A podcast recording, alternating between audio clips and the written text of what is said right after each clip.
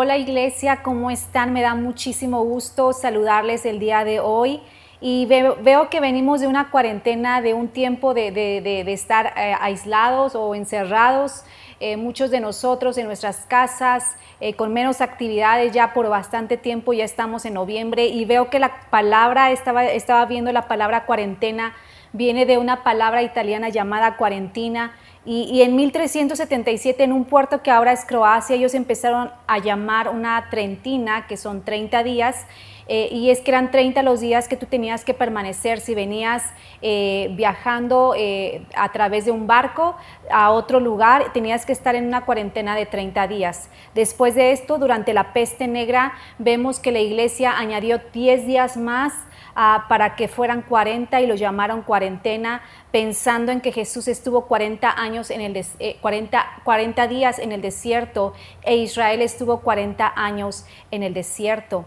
Y el Señor nos susurra a nosotros como iglesia, les he puesto en una cuarentena por una razón y, vemos que, la razón está en, Deuteronomio 8, capítulo, del, capítulo 8, versículo del 1 al 7, y dice, eh, le está diciendo al pueblo de Israel, yo te cuidé 40 años en el desierto para hacer cinco cosas. y número uno es para humillarte. Yo quiero que vayas prestando atención a eso porque es lo que yo creo que Dios ha querido hacer para todos nosotros en este tiempo, para humillarte, para enseñarte que yo soy el único que puede salvarte, para probarte y que vieras qué hay en tu corazón, qué hay en tu matrimonio, qué hay con tus hijos, qué hay en tu familia, porque yo quiero lidiar con eso. Número cuatro, para enseñarte que el hombre no solamente vive de pan o de dinero, sino que yo soy tu proveedor. Y él les está diciendo al pueblo de Israel, yo suplí de maneras sobrenaturales en el desierto. Y número cinco, y te entrené amorosamente como un padre entrena a su hijo. Y yo creo que todo esto Dios lo ha querido hacer con nosotros, humillarnos, ver lo que hay en nuestro corazón. Tal vez son tiempos de dejar amarguras, es tiempo de perdonar de corazón a los que nos han ofendido. Y yo, yo, yo espero que, que esto haya sido para ti este tiempo de, de estar eh, en esta cuarentena, que, que, yo creo que Dios ha querido tratar con muchos de nosotros, pero yo espero que esto también esté sucediendo contigo, porque a veces yo digo, yo no sé qué tendría que pasar eh, para que Dios nos llame más la atención. Y cuando las cosas están inestables, me gusta ir a uno de mis pasajes, que son unos pasajes de, los más tradicionales y populares en la Biblia. Y, este pasaje ha ministrado profundamente a mi alma. Y quiero que en esta mañana me acompañes a, uno de estos pasajes favoritos. Eh, y esto fue escrito para un tiempo cuando la mayoría de las personas estaban asustadas, llenas de pánico y de ansiedad. Y aquí el apóstol Pablo estaba escribiendo esto desde una prisión eh, romana. Ahora lo que es interesante es que el apóstol Pablo siempre quería ir a, predicar el Evangelio a Roma, porque él sabía que, que, Roma era un punto estratégico para alcanzar el mundo. Y vemos que él viaja a Roma, pero las cosas no salieron como él las había planeado, como él las había imaginado. Vemos que en lugar de, de ir y predicar a Roma, él estaba en Roma, pero él estaba como un prisionero, encerrado en una casa, encadenado a un soldado diferente cada ocho horas al día y, las cosas no salieron como, como él había planeado, pero desde ese lugar de la prisión, Pablo escribió estas palabras bajo la inspiración del Espíritu Santo para la iglesia de Filipo y dijo esto, alégrense siempre en el Señor. Dilo conmigo siempre. En otras palabras, en buenos tiempos y en tiempos no tan buenos. En tiempos donde la economía está muy estable, pero también en tiempos donde la economía no está tan estable. En tiempos donde tú estás tal vez gozando de mucha salud, está todo bien, pero también en tiempos donde, donde a lo mejor estás batallando con alguna enfermedad. Y dice, alégrense siempre en el Señor. Insisto, alégrense que su amabilidad sea evidente a todos. El Señor está cerca. Y luego Pablo continúa diciendo, no se inquieten por nada. Y vamos a pausar ahí por un momento y tengo curiosidad. Yo no sé cuántos de ustedes han desobedecido este, este mandamiento recientemente. No se inquieten por nada. sabes que yo sé que yo lo he hecho.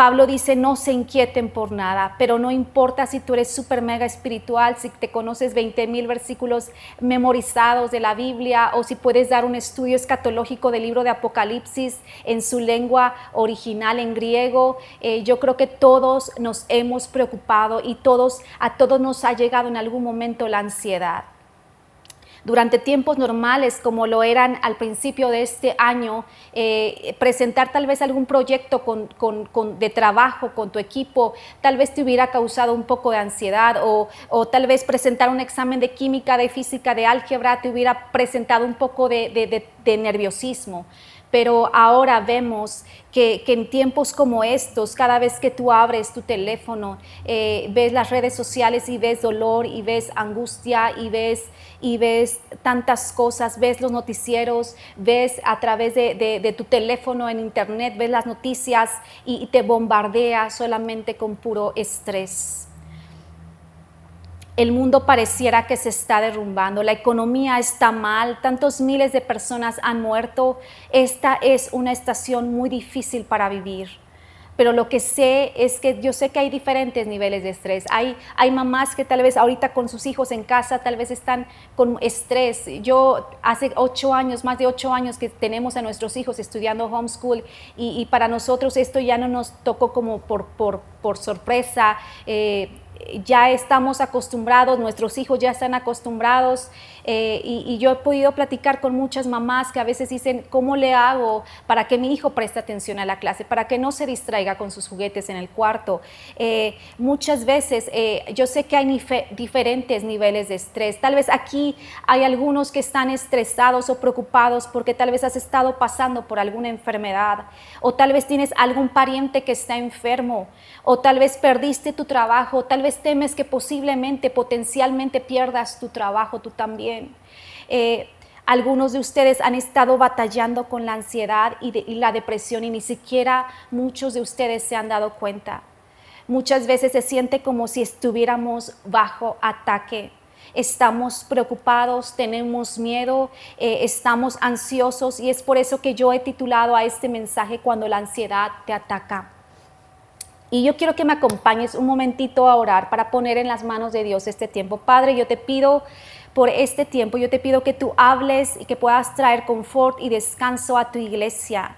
Y Dios, equípanos con las herramientas necesarias para poner nuestra confianza en ti, para ir a ti siempre. Dios, danos la paz que sobrepasa todo entendimiento para que podamos servirte bien y, y ayúdanos, Padre, para poder alcanzar a aquellos que no te conocen.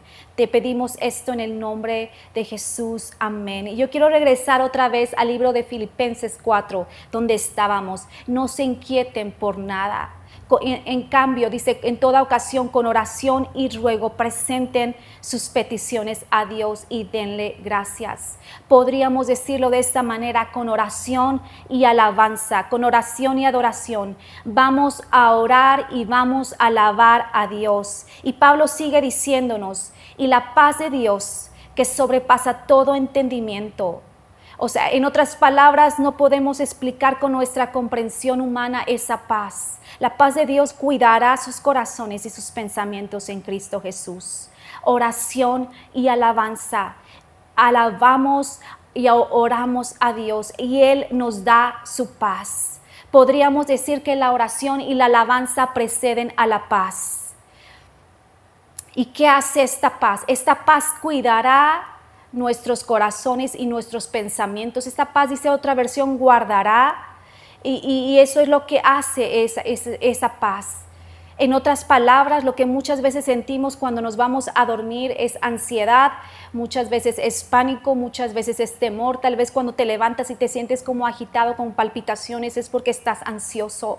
Hay muchas cosas que, que, desencadenan la ansiedad, muchas enfermedades en el sistema nervioso, muchas veces la presión alta, la presión baja, eh, muchas cosas que desencadenan la, la ansiedad. Entonces, ¿cómo obtienes esa paz? ¿Cómo es que podemos experimentar esa paz? La paz es precedida por la alabanza y la oración. Podríamos decirlo de esta forma, la oración y la alabanza son el camino del pánico a la paz. La oración y la alabanza son el camino del pánico a la paz. Yo me estoy predicando a mí misma. La oración y la alabanza son el camino del pánico, del temor a la paz. ¿Y qué hace la paz? La paz guardará. Dilo conmigo, la paz guardará mi corazón y mi mente y sabemos que estamos en una lucha como hijos de Dios. Eh, si, tú, si tú sabes, hay dos reinos, el reino de Dios y el reino de las tinieblas, donde está Satanás. Y, vemos que estos dos reinos nunca, en, estos dos reinos nunca hay paz. Eh, tal vez podríamos pensar que de repente hay paz, pero nunca hay paz. No es de que, ah, ya nos cansamos, vamos a tomar un break de 20 minutos y después seguimos luchando. No, en estos dos reinos nunca hay paz. Y, cuando yo estaba pensando en, la lucha en la, que, en, la que estamos muchas veces, eh, me hace recordar a muchos deportes que, tienen un término que, que llaman ellos de no bajar la guardia, porque si no te pueden derrotar. Y yo quiero decirte en esta mañana, cuando la ansiedad te ataca, cuando la ansiedad te ataca, no bajes la guardia, no bajes la guardia. Ponlo ahí en el chat eh, con puntos exclamativos, no bajes la guardia. A mí me encanta poner muchos puntos exclamativos, ponlo ahí en el chat, eh, no bajes la guardia, la paz guardará. ¿Y qué trae la paz? La oración y la alabanza traen la paz. La oración y la alabanza. Dilo conmigo, la oración y la alabanza traen la paz, no bajes la guardia. Cuando el enemigo te, te ataque, quiera lanzar golpes contra ti, no bajes la guardia, la oración y la alabanza no bajes la guardia. Pedro nos dice su propia versión de esto, hablando acerca de cómo lidiar con la ansiedad.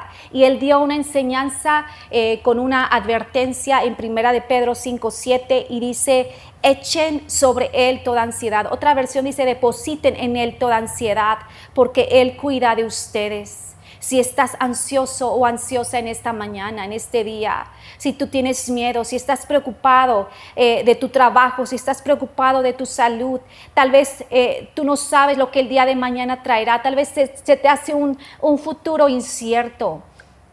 Lo que tú haces con la ansiedad es que tú la echas sobre Dios. Y ahora Pedro vemos que él era un pescador.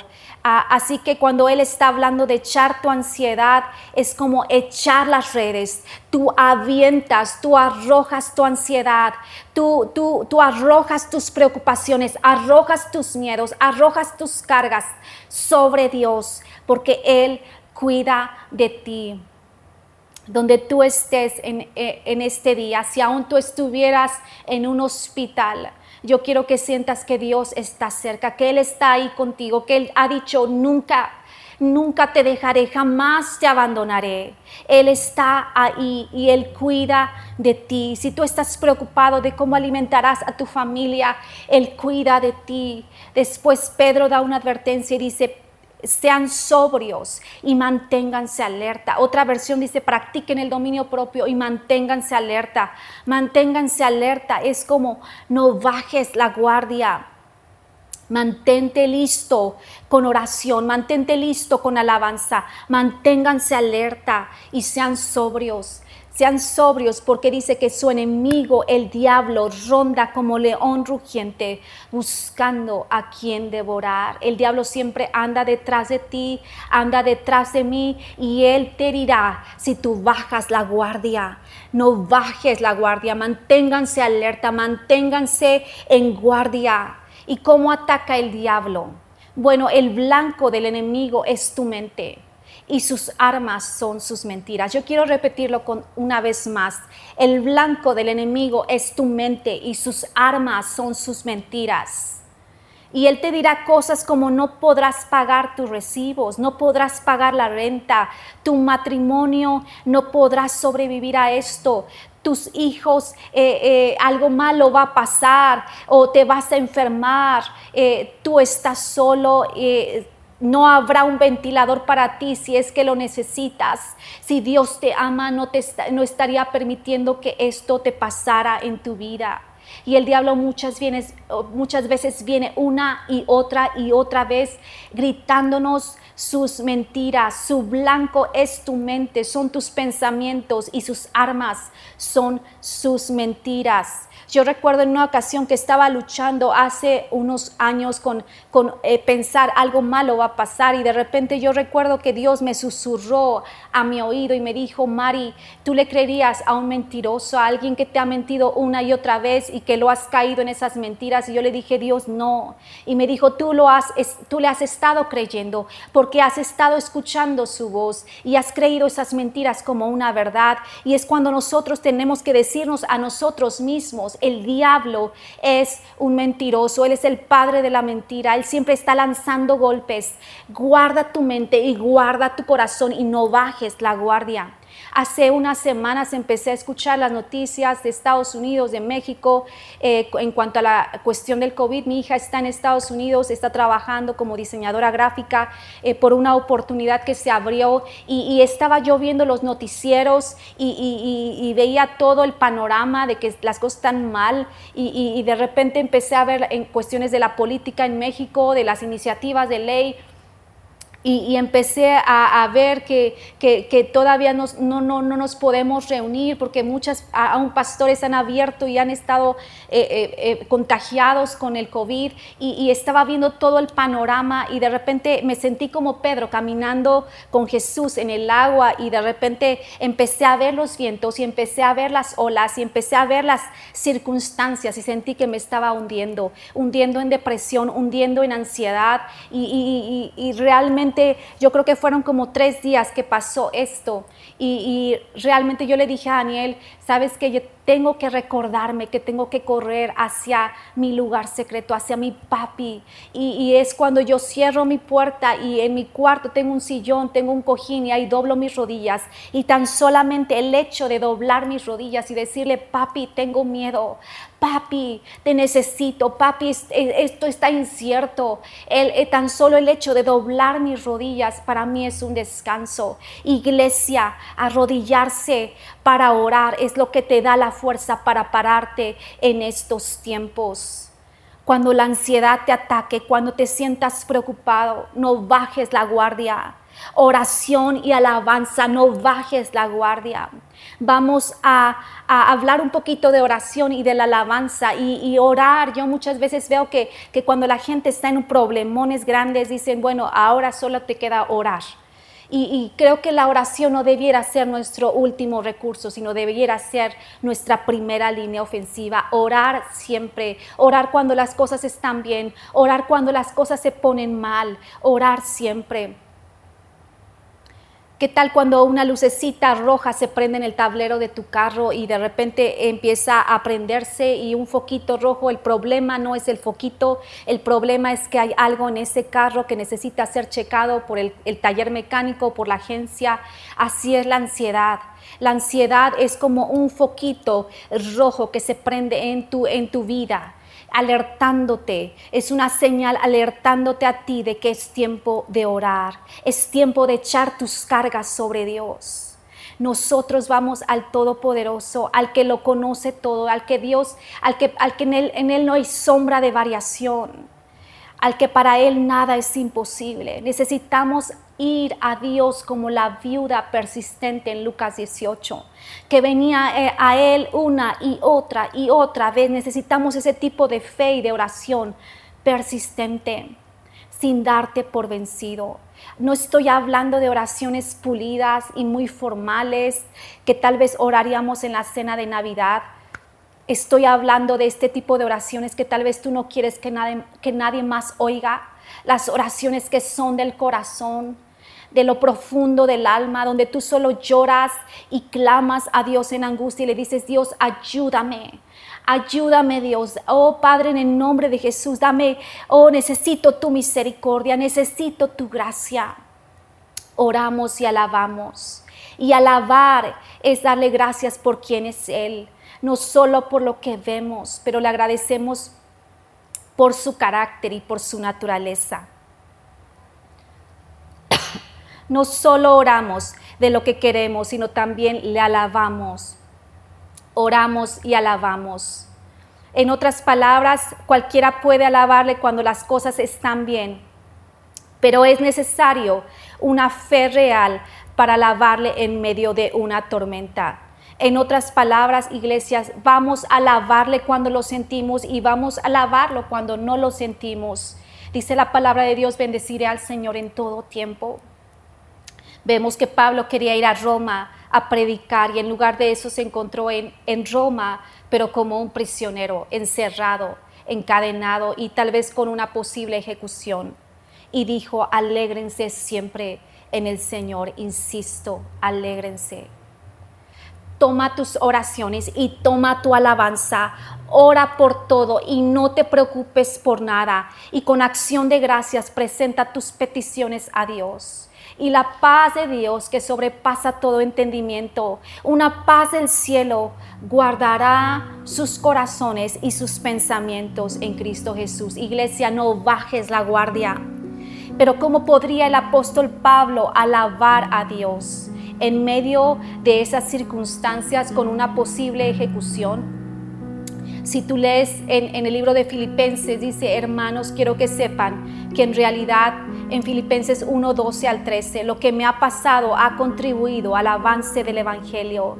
Es más, se ha hecho evidente a toda la guardia del palacio y a todos los demás que estoy encadenado por causa de Cristo. Aquí en esto está diciendo Pablo quién es realmente la audiencia cautiva todos los del palacio, todos los que les había tocado estar encadenados con Pablo, habían estado escuchando las buenas nuevas de Jesucristo. Y luego continúa diciendo Pablo en Filipenses 1:14, gracias a mis cadenas, ahora más que nunca la mayoría de los hermanos, confiados en el Señor, se han atrevido a anunciar sin temor la palabra de Dios.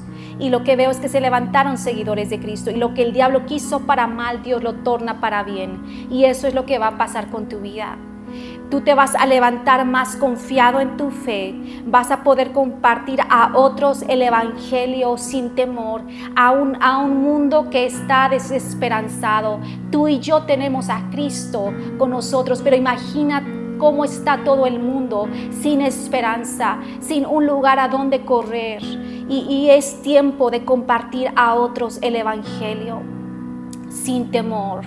Entonces, ¿qué hacemos? Tú oras a Dios por todo y le alabas por todo. Lo que sea que tú estás enfrentando hoy, alábale. Estoy hablando de ese tipo de alabanza que hace que el diablo se enoje.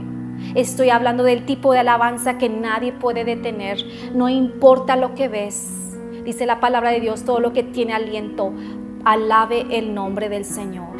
Entonces, cuando tú pasas, cuando tú oras y alabas, empiezas a pasar del miedo a la fe, empiezas a moverte de la preocupación a su paz.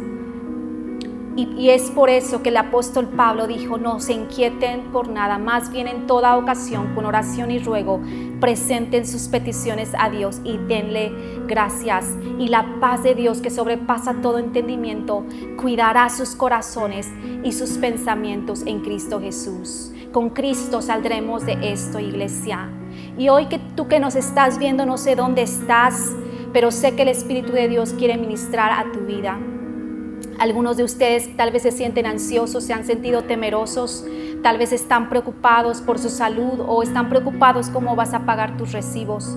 En este momento te invito a que eches tu ansiedad sobre Él. Tal vez no sabes lo que el día de mañana traerá, pero sí sabes quién traerá el día de mañana. Tal vez haya alguien aquí que dice, yo no conozco de esta paz que tú me estás hablando, nunca he oído de esto. Y, tal vez déjame sugerirte que estás aquí por una razón, por, no, hay, no hay coincidencias, sino hay diosidencias. Dios quiere que tú escuches esto y Dios quiere, te está trayendo para que tú puedas conocer esa paz y esa esperanza que hay en Él. Y si ese, ese eres tú que estás escuchando por primera vez, yo quiero orar por ti y yo quiero que tú hagas una oración con que repitas lo que yo voy a, a decir. Si tú quieres entregar tu vida a Jesucristo y conocer de esa esperanza que tenemos en Él. Yo quiero que repitas conmigo, Jesús, sálvame, perdona mis pecados, hazme nuevo, lléname con tu espíritu para que pueda seguirte, caminar contigo, vivir para ti, mostrar tu amor, todo, en todo lo que hago. Mi vida no me pertenece, te la entrego en el nombre de Jesús. Amén. Y si tú acabas de hacer esta oración, bienvenido a la familia de Cristo. Y quiero acabar orando por toda la iglesia también. Tal vez eh, yo quiero orar por todos aquellos que han estado sintiendo la ansiedad en este tiempo. Yo quiero orar por ti, Padre, en, esta, en este día, Señor. Yo, yo te pido por tu iglesia. Padre, echamos todas nuestras ansiedades sobre ti, Señor. Echamos todas nuestras cargas, todos los temores. Padre, echamos todas las preocupaciones sobre ti. Padre, en el nombre de Jesús, en esta hora empieza a decirle, Dios, esto me ha cargado, esto me ha mantenido despierta, esto me ha mantenido ansiosa. Tal vez es la cuestión económica, tal vez es una cuestión familiar. Yo no lo sé, pero ahí donde estás, dile, Dios, yo he hecho esto sobre ti, porque yo sé que tú cuidas de mí. Y, yo sé que tú eres un buen Dios, que nunca nos vas a dejar, que nunca nos vas a, a soltar Tú eres un Dios que siempre nos consuelas, un Dios que siempre provees. Y venimos a ti en oración y te alabamos Dios y que la paz que sobrepasa todo entendimiento guarde sus corazones y sus pensamientos en Cristo Jesús, iglesia. Pues muchas gracias por prestar atención a esta plática y espero que sea de bendición para ti como lo ha sido por, para mí y, los dejamos con un tiempo de alabanza después de esto. Dios los bendiga, les amamos muchísimo.